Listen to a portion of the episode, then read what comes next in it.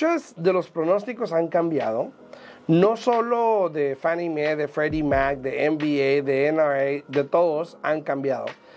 Entonces te digo, hoy en día salió este, unas encuestas de, del primer cuarto del año y a comparación del primer cuarto del año pasado, no solo eso, sino los pronósticos de qué es lo que va a pasar en los siguientes meses en el año, si sube o no sube el mercado, si baja o no baja el mercado.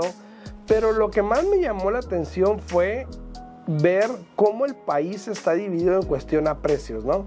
Haz de cuenta que toda la costa este está subiendo de precios, pero del Midwest para acá estamos como un poco atorados ahí en los precios.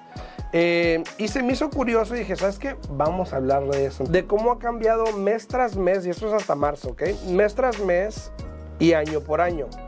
Mes tras mes subió, por ejemplo, 1.6%, a diferencia de los meses anteriores de octubre, noviembre, diciembre, enero, febrero, donde estuvieron bajando mes por mes.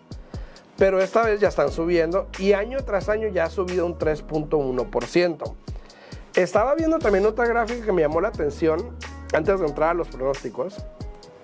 Pero estaba viendo otra gráfica que me llamó, me llamó la atención de, y, lo vamos a repasar ahorita, pero varias ciudades que han tenido un incremento de un 12% año tras año. En, los precios. En los precios, o sea, a contrario de lo que se espera o se especula o lo que dicen que bajen y esto y lo otro, obviamente el mercado sigue subiendo.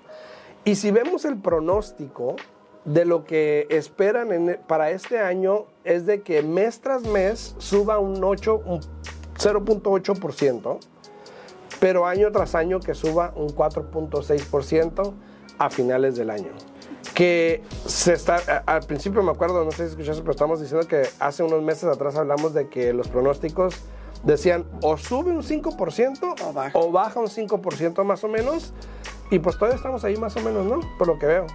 Ahí estamos, ahí seguimos y puede volver a cambiar. Así es que realmente estoy a veces cambia todos los días.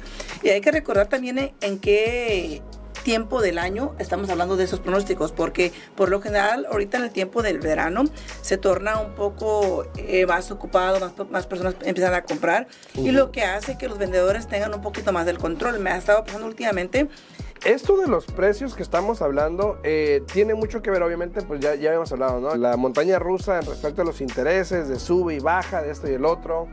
Pero también algo que, que llama la atención es cómo el cambio, este, no solo tiene que ver con el año al año, pero si nos ponemos a analizar, por ejemplo, en las 10 ciudades metropolitanas más grandes, eh, Las Vegas, primero que nada, pues a marzo bajó un 3%, ¿no? Pero algo interesante, no sé si lo estás viendo tú, aparte de lo de Miami, déjate lo de Miami. La mitad del mapa, o sea, todo lo que es el oeste. Está dividido. Ajá, prácticamente están bajando los precios, pero el, el este no está bajando los precios. Ahora, Houston un 5%, Miami un 14.8% de aumento. Eh, a pesar de lo que está pasando en Miami. No, pero es que hay que tomar en cuenta que esto, sí, esto es pasado, esto es pasado.